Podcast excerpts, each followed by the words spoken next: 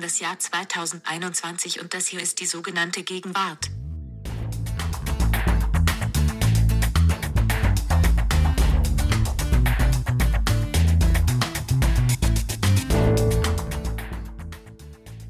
Herzlich willkommen zur neuen Folge von Die sogenannte Gegenwart.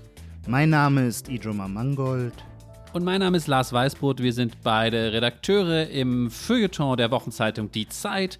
Und hier sprechen wir in diesem Podcast alle zwei Wochen miteinander über die großen und die kleinen Gegenwartsthemen. Deswegen heißt der Podcast die sogenannte Gegenwart.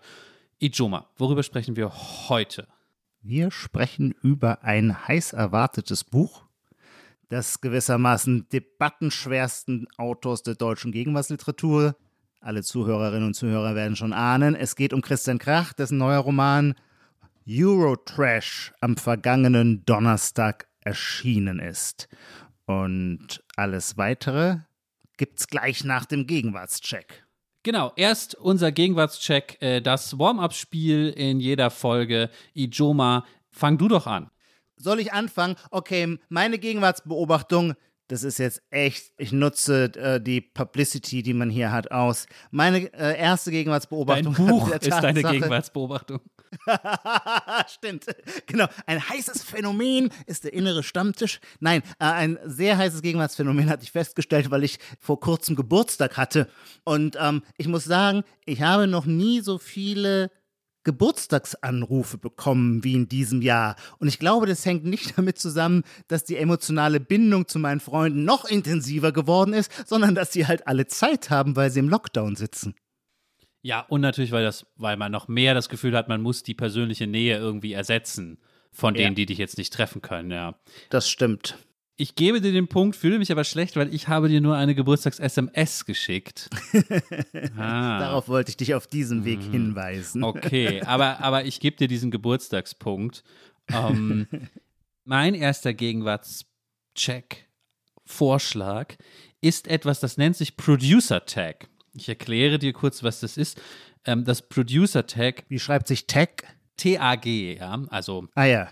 Kennzeichen oder so, ja. Mhm. Ähm, das ist etwas, was im Rap äh, seit einiger Zeit schon äh, floriert, zu beobachten mhm. ist. Seit ein paar Jahren auch im Deutschrap. Mhm. Meine Beispiele werden jetzt alle aus dem Deutschrap sein, weil das ist das Einzige, was mich so interessiert. Und zwar sind Produzenten von Rap-Songs ja sehr wichtig und Produzent heißt da, er hat die ganze Musik gemacht. Es gibt den Rapper, der rappt und es gibt einen anderen, der macht sozusagen aus Samples und allem die Musik. Das ist der Producer im, im Rap. Und damit die sozusagen was von diesem Aufmerksamkeitskuchen abkriegen, der im Rap ja wichtig ist und, und sehr groß mhm. ist gerade, ist es mittlerweile für viele wichtige Produzenten Usus, sich in jedem Song, den sie produziert haben, zu verewigen mit einem kleinen Sample recht am Beginn, aber schon im Song, es ist dem nicht vorgeschaltet, im Song am Beginn, wo ein Sample kommt, wo eine bestimmte Catchphrase von ihnen oder meistens auch ihr Name genannt wird. Wie in dem echten Rap-Text soll der Name des Producers auftauchen. Ja, nicht von dem Rapper gerappt, sondern als Sample mit einer anderen Stimme. Ja, also Aha. man hat dann einen Song. Ich versuche mal Beispiele zu bringen. Ich kann das jetzt nicht so in dem Flow so machen. Ich bin da nicht besonders musikalisch. Aber es gibt ein wichtiges Produzentenduo in Deutschland, das heißt Mixu McCloud. Und bei einem Mixu McCloud-Song kommt immer, meistens bevor der Rapper anfängt zu rappen, Mixu McCloud. Was für ein Beat. So ungefähr. Hat so ein bisschen Ach was wie so. früher im Privatradio, so ein Snippet ja. zwischendurch. Ja, genau. Ein anderer Produzent, Young Mash, da kommt am Anfang immer Young Mash macht die 808. So, bevor Ach, dann der Song aber hat, ist das nicht auch eine Frage, wie man heutzutage sagen würde, des Machtgefälles, also oder von Machtstrukturen? Das heißt, wenn der Producer so mächtig ist, dass er das durchsetzen kann, naja, dann kriegt er sein Tag, aber wenn nicht, wird der Rapper sagen, sei froh, dass du für mich dichten darfst. Äh, ja, dichten tut er ja nicht. Also den Text so. macht er nicht, die, die Musik. Äh, ja, sicher. Anders, es gibt sicher auch andersrum. Es gibt sicher auch Produzenten, die so wichtig sind, dass es dann für die Rapper eine Ehre ist, wenn sie zeigen können. Stimmt. Also wie mit einer Rolex angeben, können sie dann sagen, ja. ich habe so viel Geld, ich konnte äh, den Produzenten XY dafür bezahlen, mir ein Beat zu bauen und darf sozusagen ah. einen Tag vorne reinmachen. Ja, also letztlich ist es natürlich, mich erinnert es natürlich auch daran, was man im, im Audiovisuellen, im Kino oder im Fernsehen eh schon hat, weil da gibt es ja immer ganz wichtig, jedes Produktionsfirma hat ja irgendwie ihr Warner Brothers mit dem Wasserturm ja. oder früher der Löwe bei James Bond, wie heißt das? Goldwyn. Ja, und davor irgendwas. geschaltet dann noch äh, was ähnliches vom Verleih und so weiter. Es gibt ja so Stimmt, viele genau, Instanzen. Genau, ja, ja. Das ist jetzt im, im Deutschrap oder im Rap nur einer, nur dieser Tag. Und er ist halt, der Unterschied ist schon, er ist halt im Werk. Es ist dem nicht vorgeschaltet. Es ist schon mittendrin. Ach ja, und es gibt auch solche, wo man, und gibt es dann auch naja, hast du ästhetische Vorlieben, dass du sagst, du findest den Tag von dem Produzenten richtig gut, während dem anderen, naja, hm.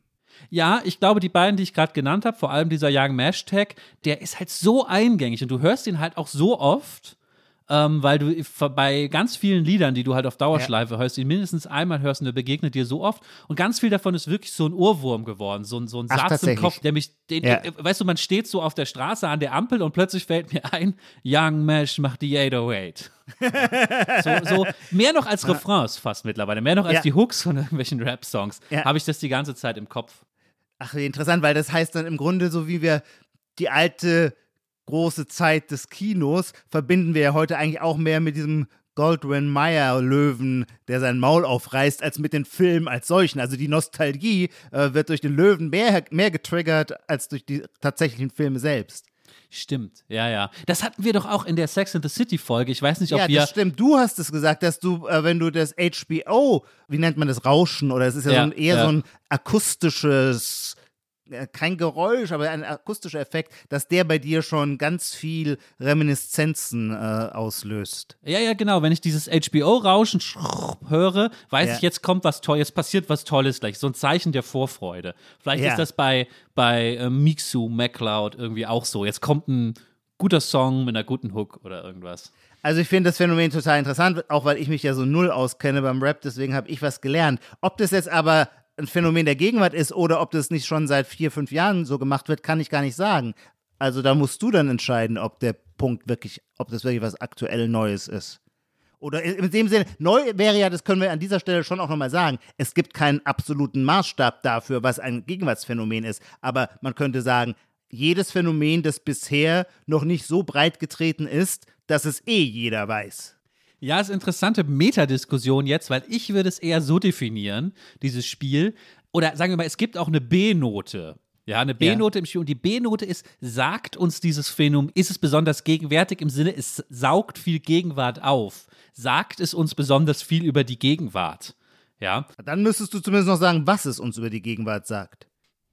Ja, guter Punkt. Äh, ich glaube irgendwas, aber darüber müsste ich dann nochmal nachdenken. Okay, vielleicht kriege ich Wir den Punkt dann den nicht. Punkt einfach mal zurück, weil es zurück. ist besser, okay. mal ihn zurückzustellen, als ihn zu leichtfertig auszugeben. Stimmt.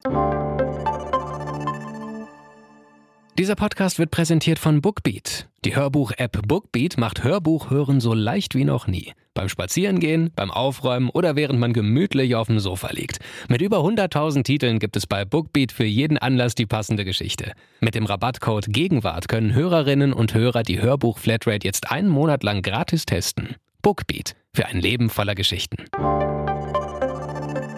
Okay, 1 zu 0 für dich. Du bist dran. Ich bin dran. Jetzt habe ich äh, weiß ich sogar, ich habe mehrere Sachen und muss mal jetzt spontan entscheiden, mit welchen ich eher den Punkt bekomme. Naja, ich finde, ein Gegenwartsphänomen ist, dass wir alle plötzlich so einen neuen Diskurs über Deutschland lernen. Der Peter Richter hatte kürzlich in einem hübschen Artikel in der Süddeutschen Zeitung von einer Szene geschrieben, die war sogar noch vor Corona. Die spielte in Berlin in einer Kneipe mit sehr internationaler Crowd. Und da war einer von irgendeiner Stiftung oder irgendeinem Museum und der suchte eine Mitarbeiterin oder einen Mitarbeiter und die ganzen Expats grübelten, grübelten und machten Vorschläge. Und dann sagte irgendjemand, kann es auch eine Deutsche sein? Und alle so, um Gottes Willen, nein, hier soll ja effektiv und schnell gearbeitet werden. Und diese Anekdote finde ich so gut, weil sie irgendwie ausdrückt, dass die traditionelle Tugend, mit der ich noch sozialisiert bin, dass sie eine deutsche Tugend sei, nämlich, dass, wir, dass wir fleißig sind, dass wir effizient sind, dass wir äh, protestantische Leistungsethik echt was gewuppt kriegen, dass diese Eigenschaft uns äh, wie Sand durch die Finger rinnen und ähm, man da doch lieber äh, Schweden, Amerikaner oder Israelis einstellt, äh, wenn es um Dynamik geht. Und diese Vorstellung, also Deutschland als Failed State, die haben wir jetzt natürlich seit dem Impfdesaster, dem Impf Stoffbestellungsdesaster und dem Verimpfungsdesaster ähm, so basal, dass er auch schon Anfang andere große Zeitungen, Financial Times schreibt darüber, ähm, wie die Corona-Krise insgesamt viele Nationalklischees überholt hat. Was weiß ich, die USA werden plötzlich sozialdemokratisch mit ihrer äh, Staatsfinanzierung. Das deutsche Beispiel ist eben, naja, die kriegen die Dinge nicht mehr geregelt. Und das finde ich schon ganz interessant, weil das, würde ich sagen, als deutsches Selbstverständnis mir zumindest immer schon lange sehr tief in der DNA saß. Und äh, es kann davon da muss, jetzt müssen wir gar nicht mehr über Wirecard und all diese anderen Unbegreiflichkeiten äh, müssen wir gar nicht reden. Aber allein mit Blick auf das Impfdesaster sind wir nicht mehr die Vorzeigenation, für die wir uns selber in unserem, in unserer Selbstgefälligkeit so lange gehalten haben. Ich ge gebe dir den Punkt sofort, aber nur für den Diskurs. Also ich glaube, an dem Diskurs ist was gegenwärtig. Das heißt aber noch nicht, dass das ja. alles, was du gerade gesagt hast, als nicht These, schon viel früher. Nee, nee, was anderes, dass das überhaupt so. stimmt. Ich bin mir nicht sicher, ah. ob es stimmt. Also der Diskurs ist gegenwärtig, aber das heißt ja nicht, dass wir nicht vielleicht rückblickend oder in Wirklichkeit doch effizient sind oder nie effizient waren oder whatever. Also da bin ich mir unsicher, wie die Wirklichkeit aussieht. Der Diskurs ist richtig und ich finde es auch total spannend, da wird es erst interessant, hast du schon angedeutet, das abzugleichen mit den Diskursen in den anderen Ländern. Ja. Wo ich zum Beispiel neulich zum ersten Mal was von gehört habe, ist, dass in Frankreich es einen auch, ja, eben einen Diskurs darüber gibt, der dann wiederum in Deutschland nicht stattfindet, weil wir ja dieses Problem nicht haben. Frankreich fragt sich, was aus dem Wissenschaftsstandort Frankreich geworden ist, die mhm. es ja nicht geschafft haben, einen Impfstoff zu entwickeln. Mhm, also gerade Sanofi, oder wie man das richtig ausspricht, ja. haben ja diese ja. Probleme und da hatten wir ja als EU auch darauf gehofft, dass die ganz viel liefern und jetzt kommt das irgendwie erst in 15 Jahren oder was weiß ich. Ja. Und die fangen, das heißt, es ist immer so eine Meldung, die fangen wieder von vorne an, ja. Den Entwurf haben sie doch jetzt fangen wie so ein Text, ja, fangen jetzt nochmal an, ja. So. Und ich weiß nicht, was da noch an Instituten und an forschungsstarken Sachen gibt in Frankreich. Und die zweifeln ja. jetzt in ihrer, in ihrer Selbstwahrnehmung, weil sie immer dachten, sie sind ein Wissenschaftsland und sie haben es nicht ja. hingekriegt, einen Impfstoff zu kriegen. Dieses Problem haben wir ja wiederum nicht weil wir ja sehr früh diesen Hype hatten mit ja, äh, hier total. den Leuten da aus Freiburg oder Tübingen. Ja, dann kam eben äh, BioNTech und da sind wir ja super. Und in Frankreich scheint man sich zu fragen: Oh Gott, wir können nichts mehr entwickeln. So. Das stimmt, zumal Frankreich sich ja in der Tat als die Vernunft, die Nation der Vernunft und die Vernunft und die Wissenschaft sind ja dann auch wiederum Synonyme. Ja, das stimmt. Mhm, interessant. Mhm. Ach, jetzt man könnte jetzt, man könnte jetzt ganz anekdotenreich von Land zu Land gehen. Ich erinnere nur, wie Freunde haben gerade ein äh, Häuschen in Italien gekauft und die kamen vom Notartermin zurück und sagten, wow, wie glatt sowas in Italien einfach läuft. Und da dachte ich, das darf nicht wahr sein. Ich dachte, die hätten noch nicht mal ein Grundbuch so ungefähr. Aber nee, nee, die Länder wandeln sich auch und entsprechen nicht mehr ihren Klischees. Hier sage ich als Italien-Experte natürlich, kommt ja auch dran, wo in Italien. Das stimmt. Ja das stimmt.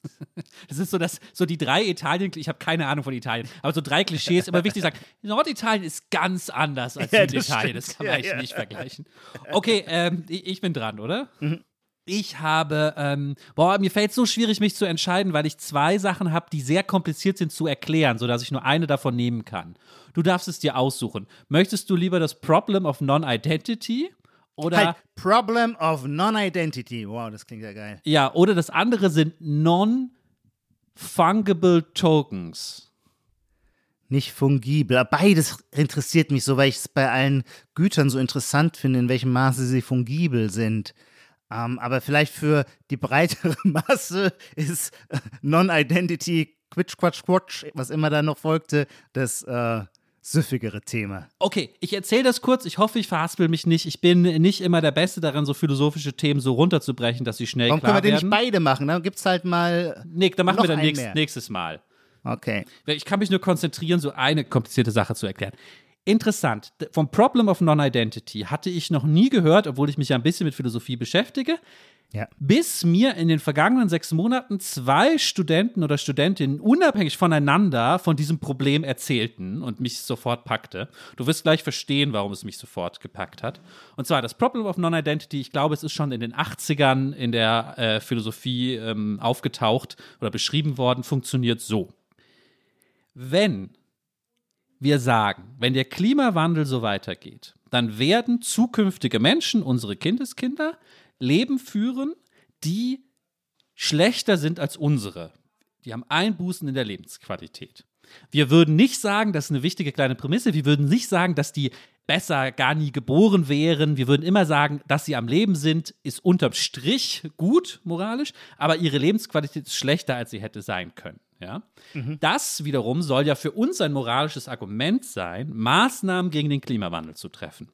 Was aber passiert, wenn man im großen Stile vor allem natürlich hier äh, Maßnahmen trifft, die alles ändern, was wir auf der Welt tun. Zum Beispiel, ich fliege nicht mehr mit dem äh, Ferienflieger nach Ibiza und lerne da keinen mehr kennen. Was passiert? Naja, wir werden andere Kinder kriegen als die, die wir beim jetzigen Stand bekommen hätten. Also das ist jetzt so ein bisschen der abstrakte Punkt, aber äh, ich ich glaube, das wird relativ schnell klar, oder? Also man kann sagen, die Identität einer Person hängt auf jeden Fall mal davon ab, wer die beiden Eltern sind. Und wenn durch unsere Klimamaßnahmen ganz viele andere Paare sich zusammenfinden, zum Beispiel, weil man nicht mehr so international ist oder weil einfach der Zufall es dann dazu führt, dass sich andere Paare zusammenfinden, ja, ist die Identität der zukünftigen Menschen nicht mehr die gleiche. Und dann hat man ein Problem, ein Dilemma, weil dann würde man sagen, dieser zukünftige Mensch existiert dann ja gar nicht. Wir wollten das Leben dieses zukünftigen Menschen verbessern, wir haben es ihm aber genommen, weil ihn gibt es dann gar nicht mehr, es gibt irgendeinen anderen Menschen. Naja, aber ich, als guter Christ äh, würde ich sagen, es geht nur um die Ebenbildlichkeit Gottes und da sind dann alle Geschöpfe vor Gott gleich. Das heißt, dass die Kinder, die künftig durch dein jetzig verändertes Urlaubsverhalten andere sein werden als ohne Verhaltensänderung, ist doch gar kein Problem, denn wen es nicht gibt, der hat auch noch keine Menschenwürde erworben. Erst der Mensch, der dann tatsächlich faktisch auf Erden da ist, ist Träger einer Menschenwürde, die wir dann antizipierend, der wir keine, nicht unsere Schulden zum Beispiel, weil wir nicht, uns nicht mehr an die äh, schwarze Null halten, aufbürden wollen. Lars, ich würde es anders fragen, damit ich es noch genauer verstehe. Vermutlich habe ich das Problem einfach noch nicht ausreichend verstanden. Ich finde es sehr spannend. Aber ist das dasselbe, was ich manchmal in hilflosen Momenten, wenn ich mit Vegetariern diskutiere und mir nichts anderes mehr einfällt, dann sage ich immer gerne, naja, aber diese ganzen Tiere, über die wir reden, die gäbe es ja gar nicht, wenn es nicht unseren Fleischbedarf gäbe. Ja, ich bin mir nicht ganz sicher und es ist natürlich äh, ein Unterschied ums Ganze, ob wir von Tieren reden oder von Menschen und so weiter. Aber ich glaube, die Struktur des Arguments ist analog. Ja, ich hoffe, ich sage jetzt nichts Falsches. Philosophinnen und Philosophen, die uns zuhören, müssen mich dann per Mail verbessern. Aber ich glaube, es ist strukturell ein ähnliches Argument. Ja. Aber dann finde ich die Schwierigkeit bei dem, jetzt auf Menschen betrachtet, also was ist denn das für eine, eine Vorstellung, für ein Menschenbild zu sagen, den Mensch, den wir schützen, der soll das Ergebnis unseres normalen Lebensverhaltens sein und nicht das Ergebnis eines geänderten Lebens. Dass es dich gibt, ist vermutlich auch schon das Ergebnis einer früheren Verhaltensänderung auf Eltern, Großeltern und Urgroßelternseite. Also wir schlagen ja mit jedem Schritt, den wir gehen, schlagen wir immer tausend Optionen aus, die wir nicht gehen. Und denen nachzutrauern, ist Aber darum geht's nicht. Es geht nicht. Darum geht's nicht. Es geht nicht darum, dass es schlimm ist, dass dann ein anderer Mensch auf die Welt kommt. Es geht um was anderes. Es geht darum, das moralische Argument, unsere Kindeskinder vom Klimawandel äh, zu schützen, hängt davon ab, dass wir uns ein Kindeskind vorstellen, dessen Leben wir dadurch besser machen. Aber dieser Träger sozusagen, dieses Gegenüber unserer moralischen Verantwortung existiert so nicht, weil wir können nicht das Leben einer Person besser machen, wir können es ihr nur wegnehmen und dafür eine andere Person in die Welt setzen, aber dann haben wir von niemandem das Leben besser gemacht. Lieber Lars, jetzt bewege ich mich mehr in den Bereich, den du studiert hast. Ich bewege mich Richtung Wittgenstein. Ähm, könnte es sein, dass es hier in diesem Fall auch mal wieder um eines jener Probleme handelt, die man nicht so sehr lösen sollte als durchstreichen, weil sie eigentlich nur selbst induziert sind? Das könnte sein. Die wichtigere Frage für uns ist ja auch nicht, was die Lösung ist, sondern, Sondern ist es gegenwärtig? Okay, ich habe noch nie davon schon. gehört, dass die Theoretiker des Klimawandels äh, sich an vorderer Front mit der Frage der äh, Non-Identity herumschlagen, so als wäre es notwendig, weiter möglichst viel CO2 zu verbrauchen, damit die Kinder, an die wir denken, auch wirklich selbst identisch sind. Es tut mir leid, ich Ach, kann Mist. jetzt guten Gewissens diesen Punkt nicht vergeben. Okay, 2 zu 0. Vielleicht gibt es ja mal einen Durchmarsch. Dazu musst du mir aber das dritte Phänomen und musst du dann zu würdigen wissen. Und das ist, ha, da bleibt dir wenig anderes übrig, als mir den Punkt zu geben, denn es kommt nicht von mir, sondern mal wieder aus der Fülle äh, der Vorschläge, die uns erreichen. Und dieser Vorschlag, den gab es sowohl per Mail und dann aber auch zufällig auf Twitter und da entspannt sich ganz vieles, sodass ich gar nicht mehr den ursprünglichen Kern, äh, glaub, weiß ich gar nicht mehr, ob ich den herausdifferenzieren kann. Aber als ein Gegenwartsphänomen, darüber wird zumindest gestritten, ich hatte es noch nie gehört, deswegen akzeptiere ich das, sei, dass es, es ist dreigestaffelt, es wird leider etwas kompliziert. Naja, dass es nicht nur Pizza gäbe, sondern neuerdings auch Pinsa. Ach, die Debatte, die habe ich bei Twitter auch gesehen, aber ich habe es auch nicht verstanden. Du musst mir jetzt erklären. Ja, So. Pinsa. Zum einen okay. meldeten sich viele Leute aus nicht Berlin und nicht Hamburg und nicht München zu Ort, also das, was man sehr schnell dann die Provinz nennt. Und die erklärten, bei uns gibt es Pinsa schon seit fünf Jahren. Ich selber hatte in Berlin noch nie Pinsa gesehen. Pinsa sei, erklärt dann jemand anderes, und das fand ich eine sehr gute Beschreibung.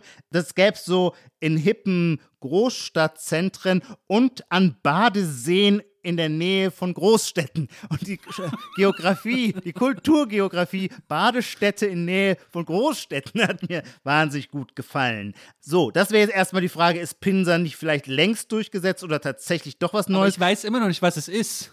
Pinsa ist so, ich, ich weiß es jetzt auch schon, ich habe es gegoogelt. ich glaube, so irgendwie so nicht zusammengefaltet, so, so eine, die sieht so richtig schlotzig aus. Da fließt irgendwie alles an allen Seiten über.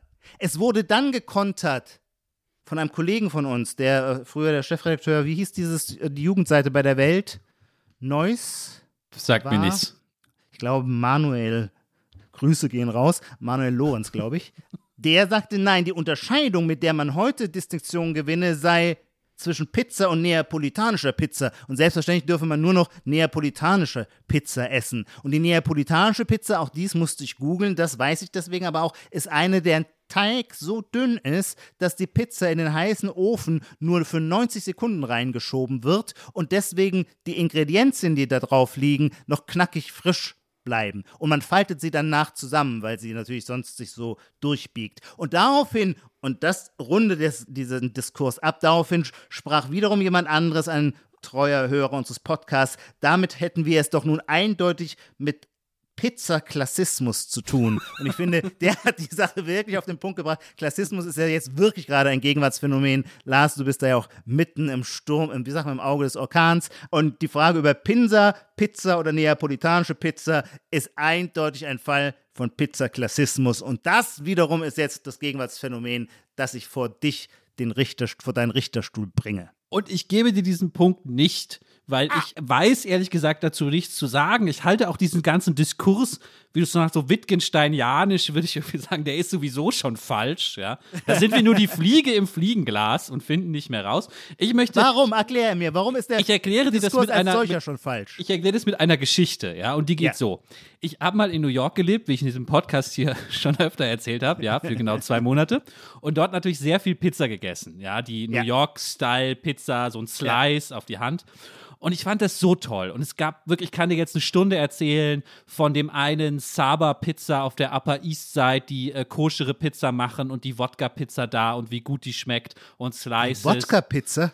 Ja, ich glaube, so hieß das. Ist das überhaupt koscher? Keine Ahnung. Aber das war so, und da, da waren wirklich so ganz viele so orthodoxe Juden, die da ihre Pizza geholt haben. Dann kann ich dir einmal den Reiseführer runterbeten, ja, mit den besten Pizzerien. Und ich bin auch nach Staten Island gefahren, zu der besten da. Das war alles toll.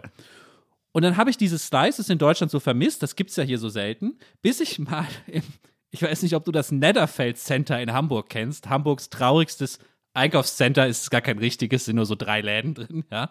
Und da unten ist so, ein, so eine Kette, Ciao Bella oder so, aber wirklich so das Schlechteste an Pizza, was es gibt. Das gibt es immer so am Bahnhof oder irgendwo, ja. Ja, an der schlechten Seite vom Bahnhof nach hinten raus, ja. Ähm, die sind super nett, nichts gegen die Leute da. Aber da habe ich dann irgendwann, weil ich so Hunger hatte und wusste nicht, was ich machen soll, mir eine Pizza geholt. Auch so ein, so ein Slice, ja. Für, die kostet dann auch immer nur irgendwie so absurd, nie so 50 Cent oder irgendein Quatsch. Ah, nein. Und ich habe die gegessen und dachte beim Essen, wow, das schmeckt ja genauso gut wie diese Slices in New York, beim, die vom New York Magazine zum besten Slice der Welt gekürt wurden. Und seitdem ist das Thema für mich zu, ja, mit Aber. Lars, das ist doch das Image, das du seit Jahren, seit Jahren kultivierst. Ich weiß noch, da warst du ganz neu in der Redaktion, da konnte man mich noch schocken, als du erzähltest, irgendwie, wie geil du es findest, an der Tankstelle diese Wiener Würstchen, die da über Stunden in lauwarmem Wasser äh, sich tummeln, ähm, zu essen. Also quasi dieser antikulinarische äh, Affekt, der ist doch, gehört doch zu deiner Identitätsbeschreibung dazu. Genau, und deswegen verweigere ich jetzt auch den Punkt für diese Pizzadebatte. Ich habe jetzt noch einen, oder? Sowas. Ich, ich beeile mich mit meinem letzten Gegenwartspunkt. Ja. Und der geht so: Du interessierst dich ja ein bisschen für die sogenannte Twitter-Lingo, ja? Ja. mhm. Und ein Teil dieser, das, äh, äh, was mich so freut, ist, dass ich vieles davon kenne, aber keinen Namen dafür habe. Und man freut sich ja immer, wenn so, wenn mal jemand einen Namen dafür nennt oder eingeführt hat. Und das habe ich vor kurzem gelernt, dass es das Wort Plank gibt für eine bestimmte äh, orthografisch-typografische ähm, ja, Verfälschung eigentlich. Und zwar dafür, wenn man Leerzeichen macht zwischen dem Wort und dem Satzzeichen. Also wenn man Ah. diesen Fehler macht, dass man schreibt, Ijoma, hör auf damit, Ausrufezeichen, aber damit Leerzeichen, Ausrufezeichen, ja? Ja. Oder Ijoma geht jetzt nach Hause, Leerzeichen, Punkt. Das ist ja, Ja. falsch, aber es ist natürlich so eine gewisse gesprochene Schriftsprache, wie sie man dann im YouTube-Kommentar oder so findet oder bei Facebook, ja, wenn irgendjemand drunter schreibt, danke, danke Merkel oder so, ja. Und das ist natürlich bei Twitter immer so aufgegriffen worden, als so semi-ironischer Gestus, das zu übernehmen. Und jetzt habe ich ein Wort dafür, das ist ein Plank. Ich muss nur kurz dazu sagen, wie ich es gefunden habe, denn Ja. ab und zu google ich meinen eigenen Namen, ich gebe es hier zu. Und dabei bin ich gestoßen auf den Wikipedia-Eintrag zu dieser Art von Le- Sprachverhunzung im Internet und Lingo. Und da wird unter anderem der Plank beschrieben als ein Element. Und der letzte Satz von diesem Wikipedia-Artikel, den muss ich kurz vorlesen, der geht so. Dieser Stil, zu dem auch dieser Plank gehört, wird dabei auch von Sprechern verwendet, die die Schriftsprache sehr gut beherrschen. Etwa von Journalisten, die für seriöse Medien wie Spiegel, Klammer auf Margarete Stokowski, Klammer zu, oder Zeit, Klammer auf Lars Weißbrot, Klammer zu schreiben. Und beim selber googeln habe ich dann gesehen, ich benutze Planks.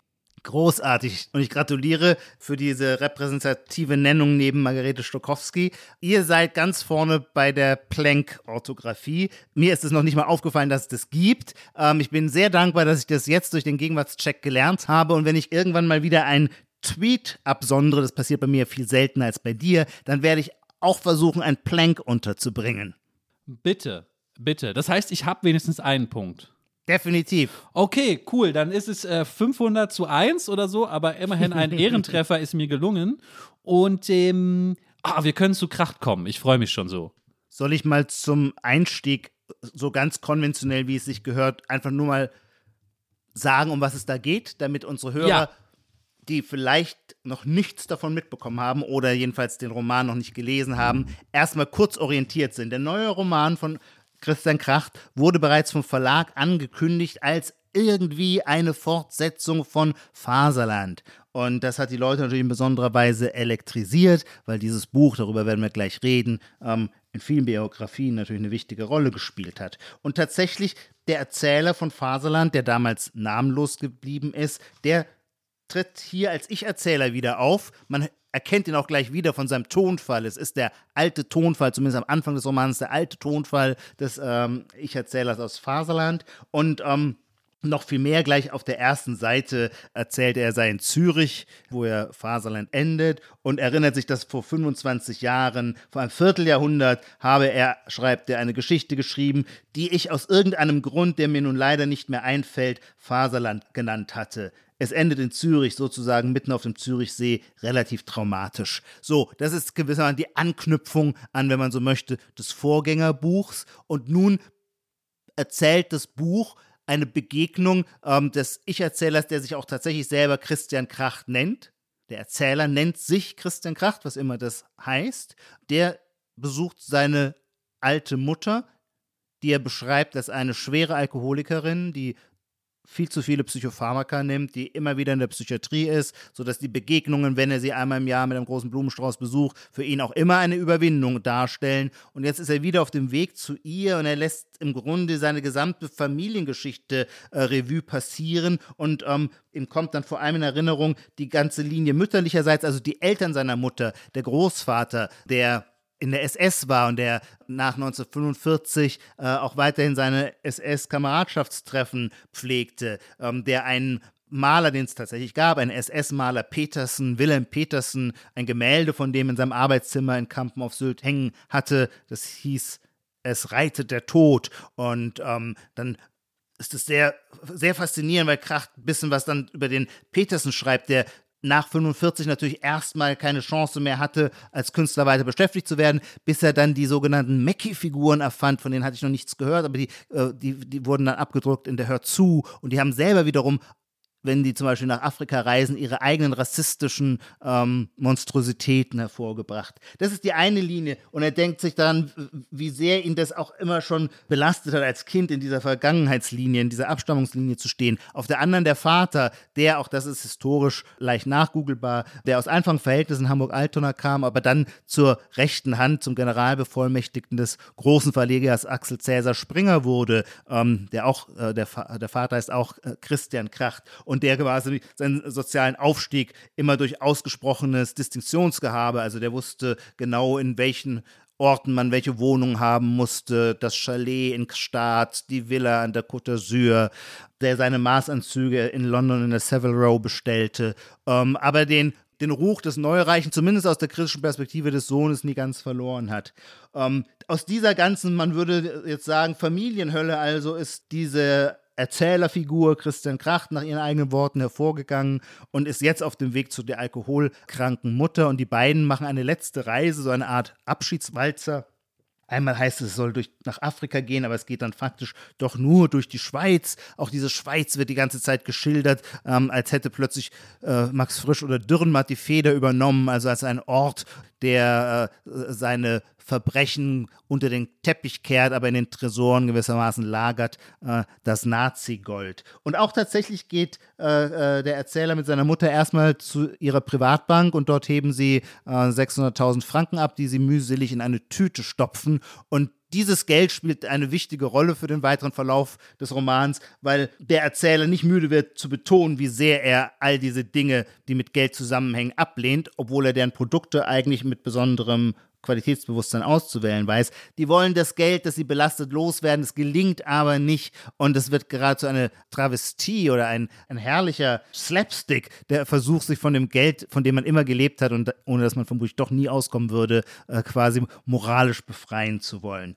Es entsteht auf diese Weise eine sehr, wie ich finde, sehr anrührende Mutter-Sohn-Geschichte, und die hat viele doppelte Böden, über die ich jetzt erstmal nicht rede, denn ich, du siehst, du siehst, ich bin jetzt schon voll eingestiegen, weil ich so fasziniert bin, dass ich äh, die ganze Zeit, ich kann gar keinen Satz sagen, ohne ihn nicht auch gleich zu deuten und zu interpretieren. Aber das wäre an dieser Stelle noch zu früh. Ja, und ich, ich muss, glaube ich, gleich Folgendes klar machen. Wir sind beide, das kann man, glaube ich, festhalten, wir sind beide Verehrer von Christian Kracht.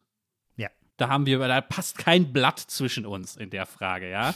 ähm, ich muss, ich muss einen kleinen Disclaimer machen. Ich habe tatsächlich bis heute äh, das Buch Imperium von ihm nicht gelesen, die anderen schon. So, äh, falls du mich das mir gleich vorwirfst, ja, dass ich das nicht gelesen habe und deswegen das alles nicht verstehe. Der Unterschied zwischen uns beiden ist, ich finde das neue Buch sein schlechtestes ich will nicht sagen, dass es ein schlechtes Buch ist, weil selbst ein schlechtes Christian Kracht Buch ist dann besser als die meisten anderen Bücher. Aber ich finde es mit Abstand das schlechteste Buch von Christian Kracht. Und ich muss leider eine Sache vorweg schicken, um mich davon zu befreien. Du hast mhm. das ja schon angedeutet. Christian Kracht nennt dieses Buch Roman obwohl die Hauptfigur Christian Kracht heißt und die eigene Familiengeschichte eine Rolle spielt. Das nehme ich für mich auch als Befreiung in dem Sinne an und äh, ich kann jetzt kein schlechtes Gewissen haben, etwas Böses über dieses Buch zu sagen, weil ich damit irgendwie was Böses über, die, über ihn selber sage. Ja, das ist immer die Schwierigkeit bei diesen Memoir-Sachen. Kritisiert man da die Figuren, ja, oder kritisiert mhm. man das Buch?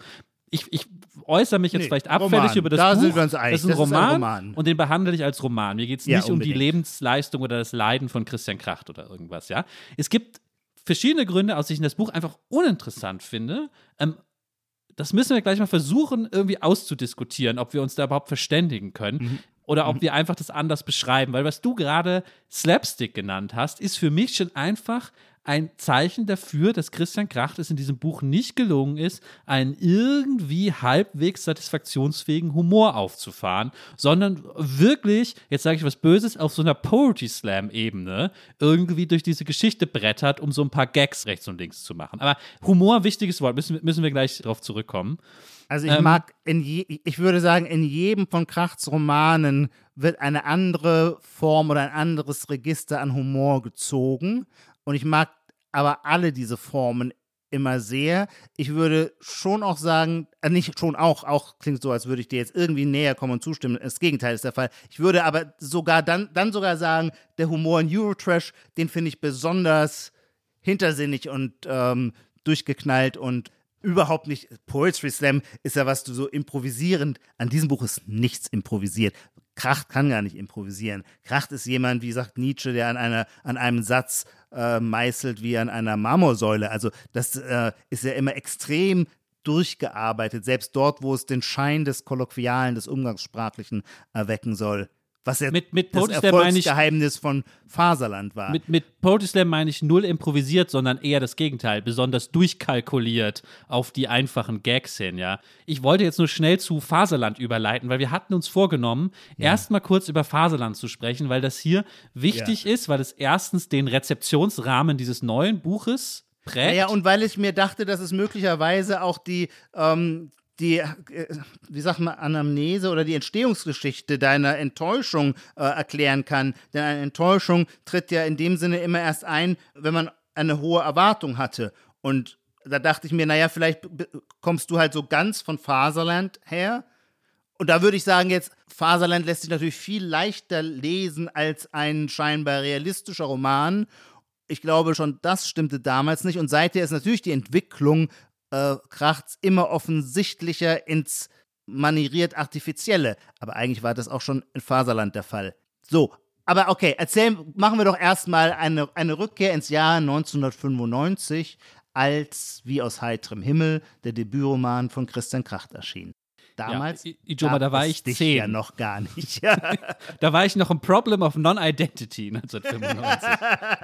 Deswegen mach mal chronologisch, sag du mal zuerst, was, wie, ja. was dir durch den Kopf ging, als äh, Faserland einschlug. Absolut. Und ähm, ich ähm, äh, versuche da auch möglichst ehrlich zu sein. Und mit dem möglichst ehrlich meine ich jetzt gar nicht so sehr das moralische Ringen, sondern ähm, äh, das Problem der Erinnerung. Ich weiß aber noch, ich wohnte damals, ich war Student in München, ich wohnte in, der, in meiner WG in der Baderstraße und ich weiß, wie ich in dem Zimmer lag und Faserland las. Ich war damals sehr stark in die Literaturgeschichte vertieft. Als Jugendlicher habe ich viel Gegenwartsliteratur gelesen, während meines Studiums dann nicht mehr so sehr viel weil ich mehr Spaß hatte, Kleist zu lesen. Und dann war aber irgendwie klar, oh, da ist ein neues Buch erschienen, ähm, von dem hörte man, da war irgendwie eine Energie mit verbunden, die jetzt stärker war als, jetzt wollte ich sagen, als wenn ein neuer Roman von Thomas Hetche erschien. Das stimmt nicht. Nox von Thomas Hetche war durchaus auch ein Buch, von dem man, das ich damals las, weil, äh, weil alle, was immer alle heißt, darüber sprachen und diese Erwartungshaltung oder dieses, diese Energie, die war auch mit, dem, mit diesem Roman Faserland offensichtlich verknüpft. Und ich weiß, ich las, lag dann am Wochenende in meinem Zimmer und las es. Und ich war, und da hoffe ich, dass ich das jetzt richtig erinnere und rekonstruiere. Ich weiß, dass es eine zwiespältige Lektüreerfahrung war, weil ich einerseits total fasziniert war. Ich fand auch diese für damalige Verhältnisse unvorstellbare Kühnheit, quasi dem, diesem sozialdemokratischen Ideal so ins Gesicht zu spotten, das hat mir den Atem verschlagen. Ich war aber damals schon ein junger Liberaler, wenn man so will. Das heißt, das hat mir ideologisch gefallen und gleichzeitig hatte ich trotzdem ein, ein, nicht ein Problem, ja doch ein Problem, weil es war eine solche Herausforderung. Wie assimilierst du dieses Maß an Snobismus und Arroganz, das aus diesem Text dir entgegenschlägt. Denn wenn du dich begeistern mit einem Text identifizieren willst, dann möchtest du gewissermaßen ja nicht unter ihm wie ein Wurm zertreten werden, sondern willst dich irgendwie auch auf der Seite dieser Erzählerstimme wissen. Und es war mir als ähm, quasi BAföG beziehender Student so völlig klar, ich habe mit dieser Welt natürlich leider Gottes gar nichts zu tun würde der Erzähler mich als Leser auch verachten? Ich übersetze das jetzt mal in so eine kindliche äh, äh, äh, Form, aber äh, ich glaube, die liegt am diesem psychologischen Problem schon auch zugrunde. Also ich will sagen, es war ein Ringen und ein Kämpfen, aber ich war völlig fasziniert und es blieb mir aber auch ein bisschen die Puste weg. Ja, das ist, glaube ich, meine Erstbegegnung mit Faserland. Meine Erstbegegnung ist tatsächlich lustig, obwohl sie bestimmt dann fünf Jahre später oder so stattgefunden hat. Ja, ich habe, Moment, fünf Jahre später wäre 2000, da war ich 15 Jahre, das müsste ungefähr passen, in dem ah, ja. Alter habe ich es gelesen. Äh, war genau die gleiche, ja. Diese, ich weiß auch genau, welche Stelle du meinst. Die Stelle am Flughafen. Mit wo dem Taxifahrer? nee, er wartet am Flughafen ich hoffe, ich krieg's jetzt richtig zusammen. Ist auch ewig her, dass ich das letzte Mal gelesen habe. Er wartet am Flughafen auf den Flieger und es ist so ein Mann, mit, mit dem er wartet, der sich irgendwie vom, von den Brezeln oder so, die da ausliegen, was grapscht. Und er hasst ihn so dafür, weil er so eklig ja. ist und, und, legt sich irgendwie mit diesem Mann an. Und in Gedanken beschimpft er diesen Mann irgendwie als Sozialdemokraten, der eine ja. billige Jacke anhat und seine teure Jacke beneidet, ja. die, die der Ich-Erzähler anhat. Und, also dann könnte man ja noch denken, okay, offensichtlich ist das ein Snob und ein Idiot, der Ich-Erzähler. Und der hasst bestimmt auch Ausländer dieser Sozialdemokrat. Das wirft sozusagen der, der, der Ich-Erzähler diesem Sozialdemokrat, was ist so ein SPD-Mann mit einer billigen Jacke, der Ausländer ja. hast. Und das hat mich so aus der Bahn geworfen mit 15. Es ja. war ja. gar nicht zu computen. Sozusagen, nee, das stimmt, diese, weil man war so fest konditioniert, ähm, dass der Begriffsverbindung andersrum läuft. Sozialdemokraten sind natürlich gerade nicht die, die Ausländer hassen. Ja, ja, auf jeden Fall, diese, diese Kombination hat mich auch, hat mich auch echt, äh, echt aus der Bahn geworfen damals. Und für mich ist damals so zurückgeblieben etwas, was du jetzt diese naive Lesart nennen könntest. Ja. Aber ich bin, ich finde es manchmal ganz gut, Bücher oder überhaupt Kunstwerke auf diese naive Lesart zu runterzubrechen, ja. weil darum geht es ja. oft. Für mich ist zurückgeblieben, dass man bestimmte Dinge erst klar sehen kann, wenn man sehr viel Geld hat. Und jetzt könnte natürlich, wenn Christian Kracht hier sitzen würde, würde er wahrscheinlich sagen, was für ein Quatsch, das ist doch nicht die, das, kann, das ist doch nicht die Message von so einem Buch oder jeder vernünftige Literaturwissenschaftler würde sagen. Aber ich würde sagen, am Ende doch ein bisschen. Also diese Wahrheit steckt da eben drin und die ist bei mir mit als 15-Jährigem hängen geblieben. Aber so wie du es ja. formulierst, ist es natürlich wirklich Quatsch. Die Wahrheit kann man nicht deswegen sehen, weil man Geld hat, sondern man kann oft eine Wahrheit sehen, wenn man eine exzentrische Position hat. Und in der gewissermaßen nivellierten Mittelstandsgesellschaft der Bundesrepublik ist dieses Erbvermögen, das dem jungen Schnösel, äh, dem echten Autor Christian Kracht in den Schoß gefallen ist und seinen Lebensstil zumindest teilweise mitbestimmt hat, eine exzentrische Position gewesen. Der Besuch des äh, Internats Salem ist eine im Maßen exzentrische Position zumindest für den allgemeinen Sozialdemokratismus, der damals ähm, die Diskurse bestimmte. Und weil er da außen vor war oder ein Außenseiter war, kann er manches sehen. Du kannst aber natürlich auch aus der Obdachlosigkeit oder aus der ähm, Hartz IV äh, Depravation heraus besonders viel Wahrheit sehen, weil du auch von der Seite wiederum eine Sonderposition hast oder einen anderen Blick auf die Dinge hast. Da würde ich jetzt mein 15-jähriges Ich und seine These verteidigen und sagen, das ist jetzt von dir sehr sozialdemokratisch, weil am Ende ist Geld nichts anderes als ein Mittel, um sich Möglichkeiten und Zugänge zu erkaufen, ja. Das ist so wie, wie wenn man ironisch in Kneipen geht, geht man das Nein, auch immer nur abwärts. Falsch, Studenten, falsch, gehen, falsch, Studenten gehen gern falsch, in, Studenten gehen gern in abgesiffte Arbeiterkneipen und machen das ironisch, aber Studenten gehen eben nicht in den Club an der Alster ironisch, weil sie da nicht reinkommen. Also das ist, das ist nicht, das hat eine Asymmetrie. Nein, mit Geld kann man fast alles kaufen, vielleicht sogar die Liebe, aber bestimmt nicht Erkenntnis. Garantiert nicht. Sonst hätten wir auch ein Perpetuum mobile, weil dann die obersten 1% sich immerzu neue Erkenntnisse kaufen könnten. Dem ist aber natürlich nicht so, weil die oberen 1% sind ja nicht statisch, die werden permanent durchgewechselt, weil man Erkenntnis nicht kaufen kann. Erkenntnis ist eine so vitale Kraft, die kann wirklich nur aus der menschlichen Neugier heraus entstehen und ähm, wird durch keinerlei sozialgeschichtliche Rahmenbedingungen befördert oder behindert.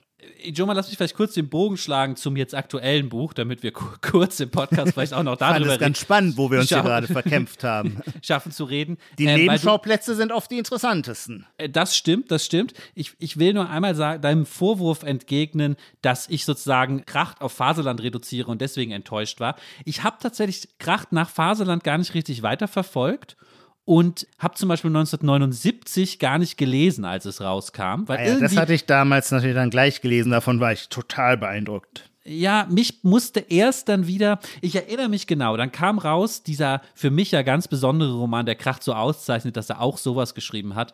Äh, Im ich Sonnenschein vergesse, und ich im werde Schatten. da sein im Sonnenschein ja. und im Schatten, im Sonnenlicht und im Schatten, den du als äh, Vertreter des deutschen äh, Literaturbetriebs Establishments natürlich in deiner Rezension auch ignoriert hast. Du erwähnst jedes Krachtbuch, aber das nicht, ja, weil ihr mit der fantastischen Literatur nichts anfangen könnt in eurer, weiß ich nicht, wo, wo ihr sitzt. Elfenbeinturm ist das vielleicht Quatsch.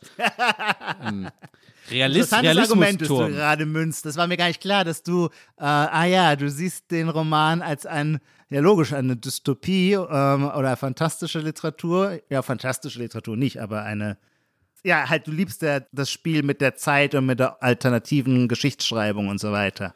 Ja, und ich erinnere mich halt noch genau, es gab damals eine Frau, in die war ich sehr, sehr, sehr, sehr verliebt. Und die kam von einer Krachtlesung zurück Echt? und wow. zitierte mir einen Satz aus dem Buch, der sehr lang war, aber so eine eigene Schönheit hatte, wo ähm, die Hauptfigur so als Soldat durch das Sch- Schweiz-Afrika, was es in dieser fiktiven Welt gibt, marschiert und man sieht den Kilimanjaro, alles wird in einem Satz beschrieben und ein er, stößt so, als schnipst so ein Blutekel von sich. Der fliegt in so einer parabelförmig, heißt es, glaube ich, im Buch, fliegt der so irgendwo hin. Diese, diesen Satz schickte mir diese Frau und äh, dadurch war ich dann wieder voll auf dem Krachtrip und hab, äh, äh, bin seitdem, also dann habe ich 1979 irgendwann gelesen und das Buch ist natürlich der reine Wahnsinn. Also wenn man irgendwas wissen will darüber, wie das 20., das 21. Jahrhundert funktioniert, muss man dieses Buch lesen.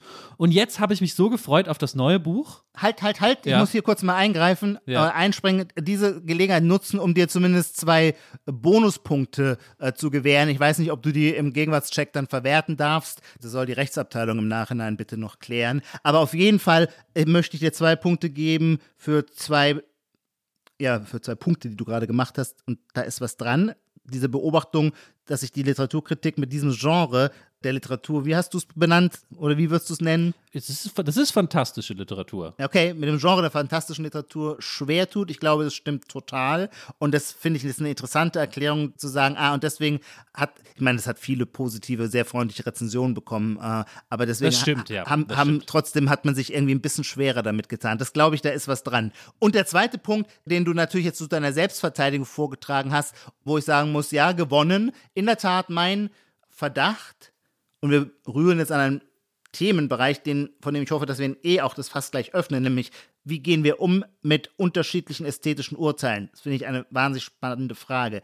Normalerweise, indem wir sie versuchen zu erklären und zwar auf eine abwertende Weise. Das war mein Versuch gleich am Anfang, als wir hier losgelegt haben. Ich habe versucht, deine Ablehnung von Eurotrash zu erklären mit einer gewissermaßen eher abschneidenden, mit einem schlechten Geschmack von dir, der da lautet, du stehst nur auf den Realismus. Und jetzt hast du natürlich mit, äh, äh, ich werde hier sein im Sonnenlicht und im Schatten, das Gegenteil nicht nur bewiesen, sondern vorgeführt. Nee, das ist, also ohne das Agonale jetzt zu weit zu treiben, jetzt bin ich tatsächlich überrascht. Ja, das gibt mir jetzt, finde ich total interessant. Ach so, hätte ich nicht gedacht, dass du gewissermaßen diese ja noch viel artifiziellere Seite des Krachtschen Schreibens aber in Entschuldigung, ganz Tobi, besonderer Weise würdigst. Ich muss da jetzt gleich reingehen, aber an, an, an Eurotrash ist doch nichts artifiziell, außer, außer man macht es wie, glaube ich, die FAS, die in der Rezension sehr drauf abgehoben hat, dass es dieses, ähm, wie nennt man das nennen, metatextuelle, postmoderne Spiel ist, ja,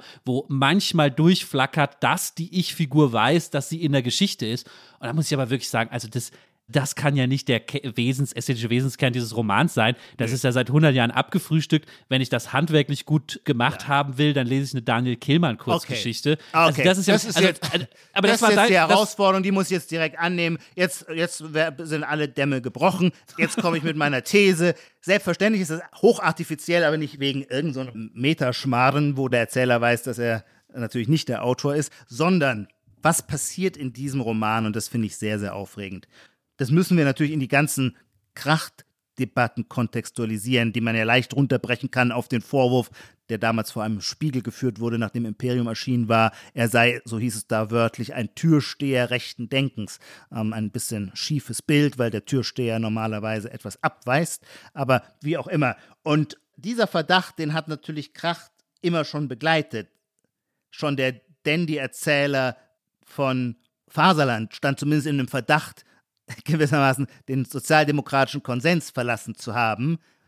Ich höre dich schnaufen. Ja, Entschuldigung, aber da muss ich ganz kurz, merk dir bitte Ja. deinen Gedanken, es ist wichtig, dass du es ausformulierst, Ja. aber an der Stelle möchte ich schon widersprechen. Das Ja. hat, das, weil du sagst, schon bei Faserland gab es sozusagen den mangelnden Willen, sich ähm, gegen Nazis sozusagen auszusprechen und damit aufzuräumen. Und das, das will ich einfach sagen, eine falsche Beschreibung von Faserland. Faserland hatte immer dem allem Snobismus Halt, das habe ich auch nicht gesagt. Nee, Okay, das ist völlig okay. klar. Nee, Fasern hat natürlich die berühmte Szene, ich bin ja selber Heidelberger, Heidelberg-Szene, wenn er ja, sagt, ja. die, äh, die Neckarauen, äh, wie, könnte dieses Wort in unserem Mund klingen, äh, wenn es nicht, äh, den, äh, nicht das Dritte Reich und die Ermordung der Juden äh, gegeben hätte. Nee, gar keine Frage. Ähm, gleichwohl, ich habe ja deswegen auch gesagt, aus, aus so einem sozialdemokratischen Konsens auszuweichen, der in seinem Elitismus selber auch schon als rechts gilt. Elitismus gilt halt nun mal schnell als rechts. Und dieser Verdacht hat sich ja dann zugespitzt. Auch 1979 konnte man ja in gewisser Weise auch als die Verklärung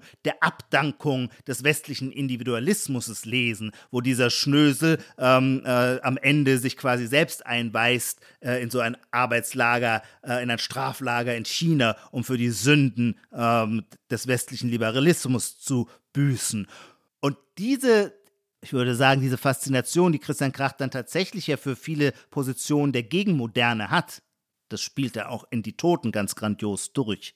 Der führte immer wieder zu diesem Verdacht, ob, naja, ob wir es da in einem weitesten Sinne irgendwie äh, rechtslastigen Autor zu tun hätten. Und ähm, damit arbeitet, damit spielt, darauf antwortet nun auch Eurotrash. Und zwar interessanterweise, indem es gewissermaßen die ob nun authentisch oder nicht, das müssen wir hier gar nicht entscheiden. Für uns ist ein Roman, die familiäre Vorgeschichte erzählt. Und da, was er da macht, ist für mich, das finde ich so faszinierend, ist, er übernimmt das Hauptmotiv jener Nachkriegsliteratur, jener deutschen Nachkriegsliteratur, der er selber mit Faserland den Garaus gemacht hat, nämlich die sogenannte Vergangenheitsbewältigung, die längst natürlich ein Topos geworden ist, längst bedienbar geworden ist. Ganze äh, Bibliotheken sind vollgeschrieben worden von deutschen Schriftstellern, ähm, die Vergangenheitsbewältigung betreiben, und zwar eigentlich immer nach dem gleichen Muster, nämlich als eine Anklage gegen die Eltern, die geschwiegen haben. Und wenn man die Anklage gegen die Eltern, die geschwiegen haben, nur laut genug dreht, wird die Frage, wer man selber ist, dahinter fast schon zweitrangig. Man ist ja quasi ausreichend definiert als der, der sich gegen das Schweigen der Eltern erhebt. Und genau diese Rolle führt jetzt der ich erzähle in Eurotrash durch. Ähm, er konfrontiert seine Mutter damit. Warum? Es heißt auch ausdrücklich immer, wo über alles geschwiegen wurde. Warum hast du deine Eltern nicht konfrontiert mit ihrer Nazi-Vergangenheit? Warum hast du sie nicht zur Rede gestellt? Und gleichzeitig konfrontiert er dann den Vater quasi mit dem seelenlosen Geld. Und in einer gewissen kanonischen Tradition ist das genau das, was ein deutscher Schriftsteller tun muss, um, wenn man so möchte, auf der Seite der Guten zu sein. Und man denkt auch, ist das jetzt quasi so eine Art ästhetisch erzählerische Kehrtwende von Christian Kracht, mit der er ein und für alle Mal diese offene Flanke nach rechts schließen will, indem er hier ganz klar macht, auch meine Literatur ist eine Form der Vergangenheitsbewältigung. Ich selber habe in der Familie Nazi-Vorfahren und das hat mich zu dem gemacht, der ich bin, weil es eine traumatisierende Erfahrung war. Und dieser Roman entwickelt dieses Motiv immer wieder und immer wieder. Auch wie er diese Nachkriegswelt beschreibt.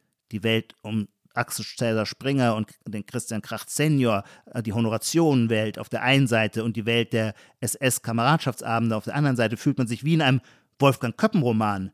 Das heißt, was Kracht hier macht, ist, der zapft Literaturgeschichte an und setzt sie in seinem Roman ein. Und jetzt kommt der spannende Punkt. Irgendwann, wir sind schon weit über die Hälfte in diesem Roman, sagt die Mutter, die sich das immer zu anhören muss und die quasi äh, vom Sohn ja auch so herabwertend beschrieben wird als eine, die keine große Literatur zu lesen vermag, sondern immer nur an der ihre Nase in die Bunte steckt, die sagt irgendwann, also so kann es ja auch nicht sein, was du hier machst, das ist ja eigentlich eine große, eine große Show. Du willst all dein eigenes Unglück abschieben auf Umstände, auf die Umstände der Nazi-Vergangenheit deiner Mutter, auf die Umstände des zu vielen Geldes deines Vaters. Steh mal lieber für dich selber ein. Such mal nicht, delegier mal nicht so leichtfertig die Schuld an andere. Das heißt, und das finde ich das Spannende, dieses Moment der Vergangenheitsbewältigung wird keineswegs ins Lächerliche gezogen. Das kann man gerne eins zu eins nehmen. Das ist ein wesentlicher Teil dieses Romans, gar keine Frage. Und gleichzeitig wird aber dieser Gestus auch problematisiert, auch in Frage gestellt, auch als ein wohlfeiles Formulierungsmuster, das so viele Romane geprägt hat, vorgeführt. Und das wiederum in einer Bewegung zu können, Vergangenheitsbewältigung zu tun und sie zu problematisieren, das ist eine hohe artifizielle Konstruktionsleistung, äh, die Christian Kracht mit Eurotrash gelungen ist. Nein, nein. Da, da, da, muss ich, da muss ich sofort wieder, äh, was heißt sofort? da, da muss ich jetzt widersprechen, spätestens an der Stelle. Weil ähm, die, den Gedanken zu haben, irgendwie ist Vergangenheitsbewältigung gut, aber vielleicht auch irgendwas, was aus irgendwelchen Gründen auch ästhetisch äh, überbewertet ist oder was auch immer das Problem damit ist, ja, den Gedanken zu haben, ist ja jetzt noch keine Kunst. Und dann sozusagen versucht, äh, irgendwie Hat das. noch keiner gemacht. Es hat noch keiner in den letzten, sagen wir auch nur 30 aber Jahren, das literarische Das Programm ich der deutschen Vergangenheitsbewältigung auch nur mit einem Fragezeichen versehen, geschweige denn mit einem ästhetischen Fragezeichen versehen. Nein, das, das stimmt einfach nicht. Da kann ich hier Tweets von mir raussuchen von vor fünf Jahren, wo das passiert ist. Oder, oder ähm, äh, Sibylle Berg, die in jedem Interview sagt, äh, in Romanen geht es immer nur darum, dass irgendwie der Onkel bei der SS war. Das ist immer so Heimatgeschichte. Wen interessiert denn das? Also, das, also dieses, dieses Argument, er war jetzt nur der Erste, der auf die Idee gekommen ist, Es literarisch zu problematisieren. Ja, klar. ja, ist aber genau, das ist mein Problem. Genau, ja, ja, aber das ist ja mein Problem.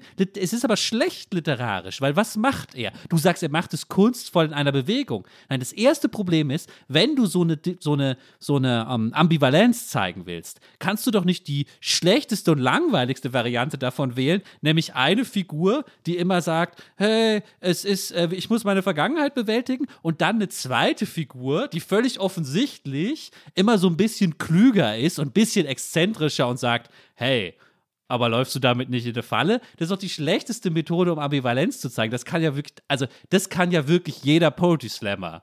Um das Warum soll das eine schlechte Methode für Ambivalenz sein? Natürlich, ich meine, Die Romane leben von Figuren, da wird doch. Du kannst doch nicht zwei Figuren auftreten lassen, die das sozusagen auf die Art verhandeln. Äh, doch kannst du schon, aber es ist halt nicht besonders, es ist nicht besonders geschickt. Zumal auch noch die Mutter, die die Gegenstimme gibt, Ja. halt auf so viel zu offensichtliche Art ihr der Joker immer so zugeschoben wird. Also mir soll als Leser viel zu offensichtlich klar werden, dass sie ein bisschen klüger ist, weil sie ist die völlig Verrückte, sie säuft immer nur, aber Überraschung, sie hat dann doch den Durchblick. Also das Ich ist finde deine Beschreibung Ja, zutreffend, aber, mich, aber ich finde das wahnsinnig elegant gemacht, ja.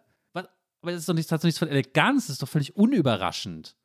Nein, mich hat es komplett überrascht. Ich finde auch, äh, ich würde auch Wie, sagen, äh, dass, jeder, die der das betrunkene, dass die betrunkene, exzentrische Mutter dann doch die Wahrheit sagt, das findest du überraschend. Natürlich, weil auch der ganze erste Teil des Romans deutet nicht dahin, so. dass einem plötzlich der Boden unter den Füßen weggezogen wird und alles plötzlich in bei einem dem, neuen ersten, Licht bei, dem ersten erscheint. Satz, bei dem ersten Satz von der Mutter weiß man, dass die Mutter irgendwie die Schlauere ist und dann, dann doch halb recht hat. Also das, Dann bist äh, du zu schlau für diesen Roman. Nein, Ähm, ja, das, ich, wusste, ich wusste, dass du jetzt sowas sagst, um so in Bescheidenheit das dann so wegzuwischen. Aber das müssen wir wirklich, das muss dann wirklich diskutieren. Äh, Was heißt diskutieren?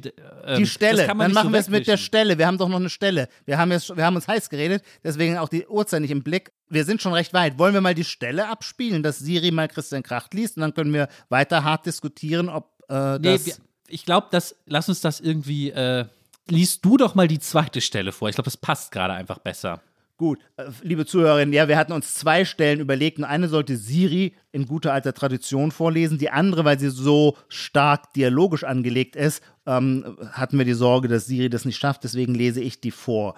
Die sind jetzt schon, wir sind auf Seite 181, ähm, also äh, äh, im Schlussdrittel oder im Schlussviertel des Romans. Mutter und Sohn haben kurz überlegt, ob es jetzt weiter nach München gehen soll. Und dann sagt die Mutter, ich will eigentlich auch gar nicht nach München. Ich will nach Sylt, auf ein Fischerboot. Wie Tolstoi zu ehrlichen Menschen, die ihre Arbeit noch mit den Händen verrichten und nicht mit dem Internet oder sonst wie, sagte sie. Dann spende doch deine Ferragamo-Taschen und Ferragamo-Pullover an Syrer in den Flüchtlingslagern und dein Geld auch. Das ist der Sohn, der so antwortet jetzt wieder die Mutter. Das würde ich ja gerne machen, aber weißt du, wie zynisch das wäre, wenn die Flüchtlinge meine Sachen anhätten? Und überhaupt, wie soll ich die Sachen und das Geld denn da herunterfahren? Mit meinem Mercedes? Ich habe doch gar keine Fahrerlaubnis mehr. Der Sohn wiederum, ich kann nicht glauben, dass ich dieses Gespräch mit dir führe. Wer ist denn schuld an den Flüchtlingsdramen? Die Mutter, ich wüsste nicht, wer daran schuld sein sollte. Assad? Saddam Hussein?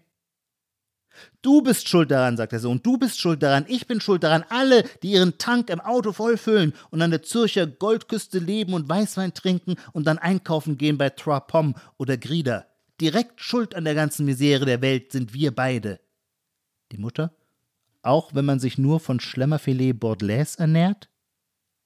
Und das ist eine sehr schön gesetzte Schlusspointe, weil die Mutter hat natürlich Geld en masse, das stimmt schon, äh, auf ihrer Privatbank. Gleichzeitig führt sie ein völlig verwahrlostes Leben, das Leben einer Alkoholikerin, ähm, die sich immer nur aus der Tiefkultur bedient und ähm, deswegen so gar nicht mehr nach Zürcher Goldküste aussieht.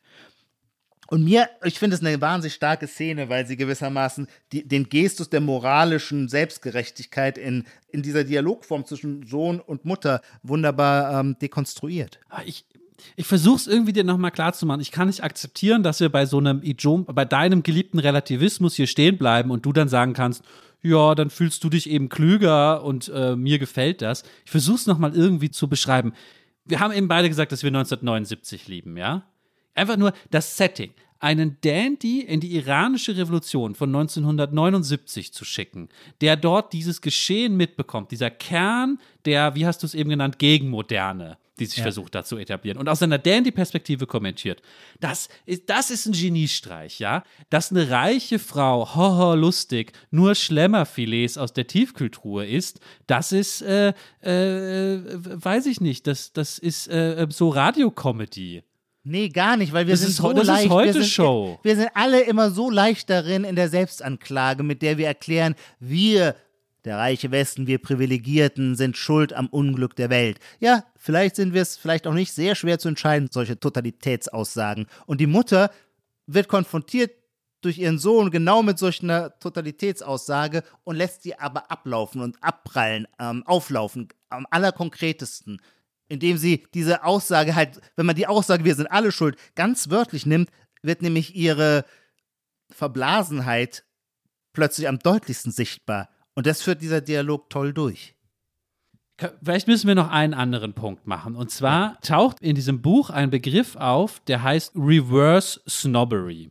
Ja. Und ich glaube, da können wir uns darauf einigen, dass dieser Begriff erstmal für sich genommen interessant ist, herrlich, aber dann auch in der zweiten Ebene auch das ästhetische Problem im größeren, übertragenen Rahmen des Buches irgendwie entfaltet. Darauf äh, können wir uns natürlich nicht einigen.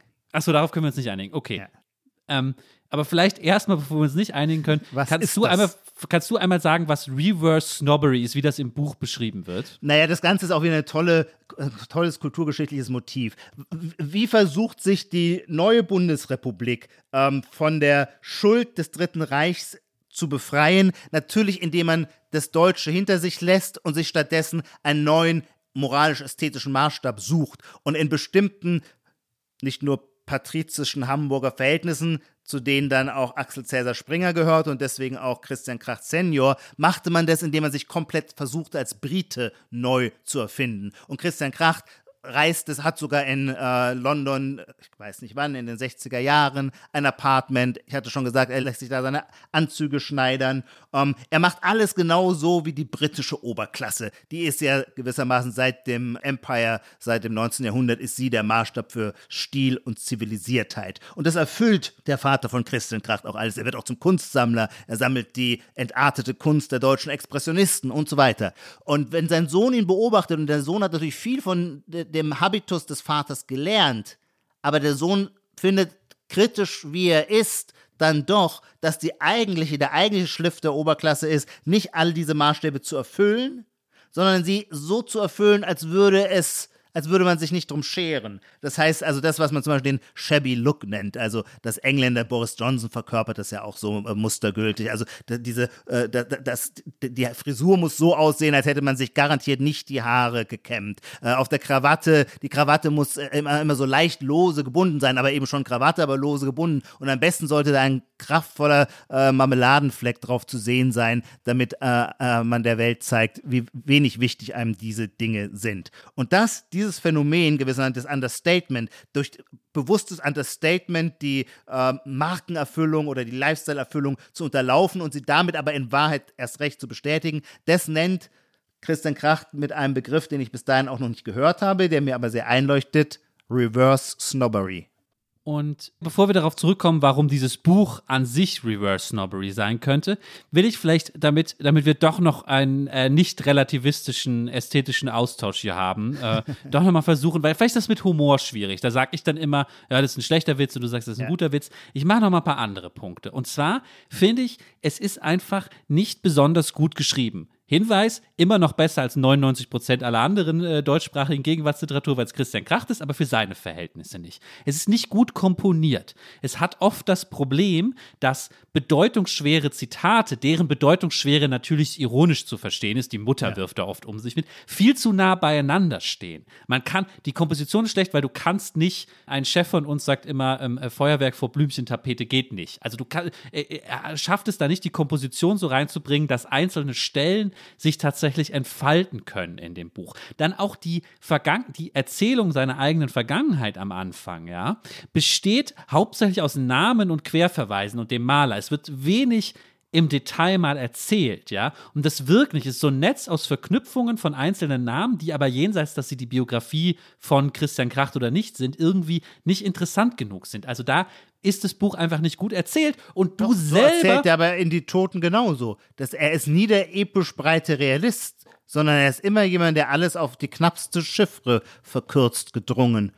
Also, äh, ich, ich, da müsste ich jetzt die Toten nochmal lesen, um das, um das zu widerlegen. Aber ich würde für 1979, für ähm, Faserland sagen, ich habe extra nochmal, weil ich dachte nämlich auch kurz, ja, guck nochmal in Faserland, ist das vielleicht auch so? Steht da auch nur Jever, Gosch, äh, äh, äh, Katrin Hitler so hintereinander, aber es ist nicht so. Also ich habe extra die ersten Seiten nochmal gelesen. Da kommt zwar dauernd wer und Maxim Biller und äh, das Schumanns, ja. aber es ist viel, es ist, gibt dazwischen viel mehr Fläche, um das zu entfalten. Also hier hat er einfach schlecht komponiert in dem neuen Buch. Und was ich sagen will, du selber gibst das ja zu in deiner Rezension, indem du eine Stelle nimmst, die du einfach als für ein verunglücktes, also das hier stilistisch, was im Argen liegt, gibst du zu, die irgendwie du als verunglücktes Bild nimmst. Nämlich dass sozusagen die Vergangenheitsbewältigung ist wichtig, denkt der Ich-Erzähler, weil sonst dreht sich, wie ist das, das das Hakenkreuzrad dreht sich immer weiter und jeder leidet unter nächsten Generationen. Und dann sagst du selber in deiner Rezension in der Zeit, das ist ein schlechtes Bild und dann sagst du, aber es ist absichtlich schlecht. Nicht ein schlechtes Bild, sondern da, da sollte man misstrauisch werden, weil es ein viel zu gesuchtes, preziöses Bild ist, dass sich quasi so, äh, dass sich drehende Hakenkreuz aus dessen ewiger Wiederkehr äh, der traumatisierte Familiensprössling nicht herausfindet. Ähm, und das ist natürlich wohl gesetzt in diesem Kontext. Das ist quasi ein Signal, das den Leser darauf hinweisen sollte, diesem Text nicht alles abzunehmen, was er sagt. Genau, aber so wie, so wie nicht alles äh, Peinliche gleich Reverse Snobbery ist, ja. So, ja. weil wenn ich in Badehose ins Dolder in Zürich in die Eingangshalle reinlaufe, ist es nicht automatisch Reverse Snobbery und jeder denkt, ich bin britischer Adeliger. Es ist einfach schlecht. Es passt nicht. Es passt da nicht. Es wird ja, weil du kein britischer Adeliger bist. Aber Christian Kracht ist der Adel der deutschen Literatur. Nein, aber das ist ja ein schwaches Argument. Das heißt, egal was er macht, also dann, dann wäre deine Position ja im Popper-Sinne überhaupt nicht mehr zu falsifizieren. Egal was Christian Kracht macht, es ist per se, äh, per se irgendwie. Ich wollte doch nur erklären, schön. warum das nicht gelingt, warum du keinen Erfolg haben wirst, wenn du in Badehose in Zürich rumläufst. Das wollte ich doch nur sagen. So, naja, Reverse Snobbery, die kann man als Aufsteiger wie wir gar nicht. Die kann man nur, wenn man von oben kommt. Sonst wäre es schon wieder nur angestrengte Imitation einer Lebensform. Dann, wir, werden, wir, wir, würden, wir bleiben immer auf der Ebene von Christian Krachts Vater. Okay, Ijoma, ich formuliere es nochmal anders. Irgendwie, irgendwie habe ich das Gefühl, ich, ich, ich will, dass wir noch mehr so den gemeinsamen Streitpunkt wenigstens finden. Wir ja. müssen uns ja nicht einig werden, aber ja. ich, ich zoome mal komplett raus, ja? Was mir bei deinem Sprechen über diesen Roman auffällt, ist, dass ein Problem auftritt, was ich immer wieder sehe in der Kritik, nicht nur der Literaturkritik, in jeder Form von Feuilleton-Kritik an Kunstwerken, die wir gerade so haben. Nämlich, dass am Ende oft eine Frage darüber entscheidet, ob etwas gut oder schlecht ist. Und diese, die Antwort auf diese Frage ist auch noch sehr, ähm, sehr ähm, instabil und zerfällt immer, weil es ist wie so ein, äh, wir haben schon mehrmals Wittgenstein genannt, es ist wie bei Wittgenstein der Hase und die Ente. Ja. Dieses Bild, wo man manchmal eine Hase sieht und manchmal eine Ente. Ja. Und so ist das dann bei Christian Kracht oder ähm, ähm, bei, bei, bei, dem, ich weiß nicht, es gibt sicher viele andere Beispiele noch, ähm, dass man sagt, naja, wenn man so auf das Buch guckt, wirkt es, als sei dieses prätentiöse Bild bewusst schlecht gewählt, bewusst prätentiös mhm. gewählt, ja. Mhm. Und das ist die große Kunst. Aber wenn man ein bisschen anders drauf guckt, kann man mhm. einfach sagen, nö, ist einfach ein schlechtes Bild. Er hat einfach ja. kein besseres gefunden und es ja. ist ein schlechtes Bild. Und das bringt mich so zum Wahnsinn, dass wir da gar keine Argumentation mehr weiter haben, sondern nur entweder mal sagen können, ist das ironisch gemeint und bewusst schlecht? Ja. Oder ist der Autor wirklich nicht so gut im Schreiben hier? Und das, das kann es doch nicht sein. Das kann doch nicht unsere einzige Aufgabe doch. sein, immer da Nicht so einzige Aufgabe. Diese Aporie ist so alt wie der bürgerliche Literaturdiskurs, selbstverständlich. Und da, für den gibt es auch keine Auflösung, weil sonst bräuchten wir einen Punkt absoluter Wahrheit außerhalb. Sondern das ist der Punkt, an dem gestritten werden muss. Schau mal, wie oft im literarischen Quartett seligen Angedenkens, als Reich Ranitzky äh, es noch leitet, wie oft kam es zu der Situation, wo, was weiß ich, meistens Sigrid Löffler sagte, ja, die, dieser Roman ist ein Roman über die Langeweile. Und dann hat sich Reich Ranitzky erregt, aber auch ein Roman über die Langeweile darf selber nicht langweilig sein. Und dann sagt doch recht, das ist doch die Lösung. Nein, nein, ganz so leicht ist es eben nicht, sondern das ist tatsächlich, ist doch immer so, wenn man sich in einem wiederkehrenden Muster, wie du das gerade richtig beschrieben hast, streitet, dann drückt es aus, dass der Streit offensichtlich eine Aporie bearbeitet, die nicht einfach einholbar ist. Sonst wäre sie klärbar, könnten wir uns über diesen Punkt ja gar nicht mehr streiten und einigen. Und selbstverständlich würde ich sagen, muss das möglich sein, dass ein Autor bewusst einen preziösen Ausdruck verwendet, um den eigenen Diskurs als einen fragwürdigen erscheinen zu lassen, ohne dass du dann sagst, das geht nicht, ähm, dann kann man sich ja immer darauf rausreden, dass alles, was schlecht und schwach ist, ja nur ironisch gemeint sei. Ja, ich verstehe deinen Einwand, den werde ich auch nie ganz entkräften können. Und ich verharre trotzdem auf meinem Rechtsstandpunkt, ähm, weil sowas selbstverständlich passiert in modernen Romanen. Diese Formen des bewussten Selbstwiderspruchs gehören zu einer modernen Ästhetik dazu. Ähm, und, und, an diesem Punkt können wir den Streit nur fortsetzen, aber wir werden ihn nicht äh, beenden in dem Sinne, dass dann eine Seite als die richtige aus dem Sieg, äh, aus dem Streit siegreich hervorgeht. Okay, gut. Das woll, ist aber, du kommst, Lars, das hast, sagst du ja immer wieder, du kommst von der analytischen Philosophie und vielleicht gehört es zu der Art, wie die analytische Philosophie Probleme zu fassen versucht dazu, dass sie so gefasst werden, dass man sie dann lösen und entscheiden kann. Während wenn man mehr von der Hermeneutik kommt, ist man immer in der Gedankenfigur eines unabschließbaren Deutungsprozesses verhaftet. Also das ist quasi mein, mein normales, natürliches Weltverhältnis. Ich glaube nicht, dass Interpretationen zu einem Abschluss kommen, wenn das letzte Finale beste Argument gefallen ist. Ähm, und vielleicht spiegelt diese unterschiedliche Herkunft aus verschiedenen Denkwelten, ähm, äh, aus der wir beide kommen, spiegelt vielleicht auch hier unseren Dissens auf eine interessante Art wieder. Äh, ganz bestimmt. Ich glaube nur, dass deine Position falsch ist, weil wenn ja. du sie wirklich ernst nehmen würdest, könntest ja. du deinen Job nicht machen. Richtig, nur dass äh, die Vorstellung, dass eine Position in dem Sinne falsch ist, kann man, glaube ich, nur als analytischer Philosoph haben. Ich als Hermeneut käme nicht auf die Idee zu sagen, deine Position ist falsch, sondern ich würde dann sagen, sie ist natürlich in ihrem Sprachspiel sehr äh, selbstbeengt. Ihr setzt euch enge Grenzen, innerhalb derer ihr dann glaubt, sagen zu können, was richtig und was falsch ist. Ich glaube nie, und ich würde sagen, jetzt werde ich etwas pathetisch in der Selbstauskunft, ähm, man lernt ja aus seinem Beruf immer etwas, was über den Beruf hinausgeht. Und wenn ich sage, was habe ich aus meinem Beruf als Literaturkritiker gelernt, dann natürlich ganz sicher dieses, dass es keine absoluten äh, Urteile gibt, schon gar keine Geschmacksurteile, aber auch sonst keine Urteile. Also das, das ästhetische Urteil, in das fließt so viel an Vorherbestimmung, an Determiniertheit, an Vorurteil, ähm, an Idiosynkrasie ein, äh, dass die Vorstellung, durch bloße Kraft des Arguments könnte sich das richtige Urteil am Ende durchsetzen, das hat mit der Wirklichkeit nichts zu tun.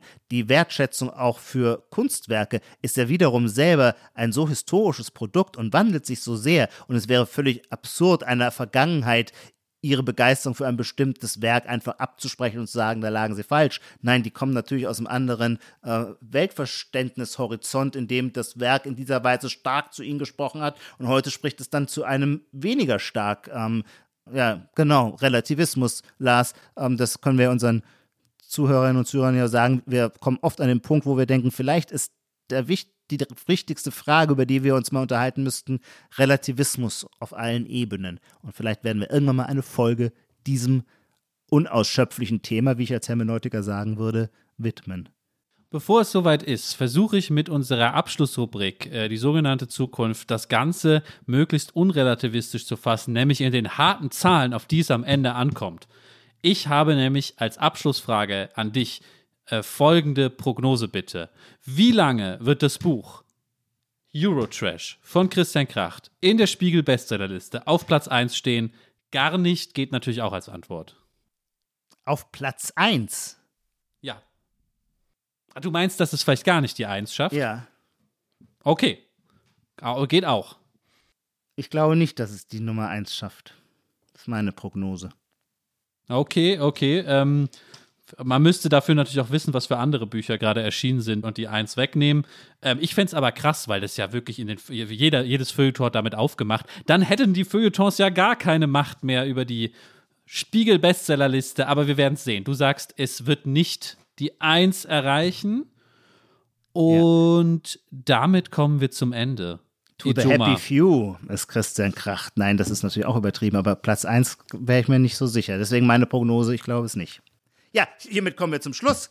Lars, ja, wir waren selten so in verschiedenen Lagern. Das ist ja auch mal ganz schön, weil man erst in der Differenz den anderen auch noch besser zur Kenntlichkeit bringen kann. Nee, schiefes Bild.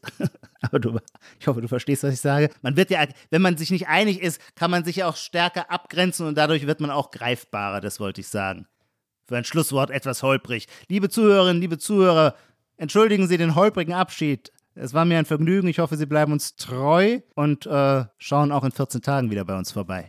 Genau, wir sind alle zwei Wochen montags mit einer neuen Folge da. Danke an alle Hörerinnen und Hörer. Bis dahin. Titel aller Bücher, Artikel, Filme, Songs oder Serien aus dem Podcast finden Sie in der Podcast-Beschreibung. Bei Anregungen, Kritik und Lob schreiben Sie uns gerne an gegenwart.zeit.de.